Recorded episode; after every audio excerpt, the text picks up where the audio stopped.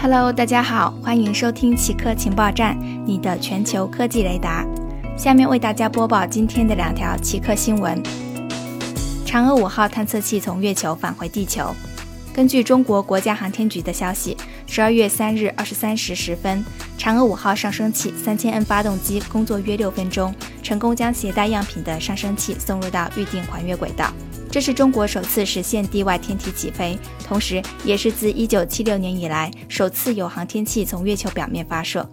嫦娥五号收集了约两公斤左右的月球土壤，它的上升器将与留在轨道上的部分进行汇合对接，而岩石和土壤将被转移到返回舱中带回地球，并于本月晚些时候在内蒙古降落。IBM 报告称，黑客攻击了新冠疫苗供应链。近日。IBM 威胁情报组发表报告称，网络攻击者曾将新冠疫苗的冷链供应链当作目标。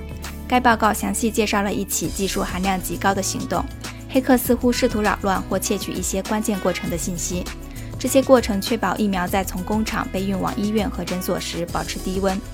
报告称，攻击者假冒一家超低温制冷系统供应商的一名高管，发起了网络钓鱼活动，试图获取用户名和密码。但是到目前为止，IBM 研究人员仍不清楚黑客是否成功侵入了网络。好的，以上就是本期节目的所有内容。固定时间，固定地点，我们下期再见。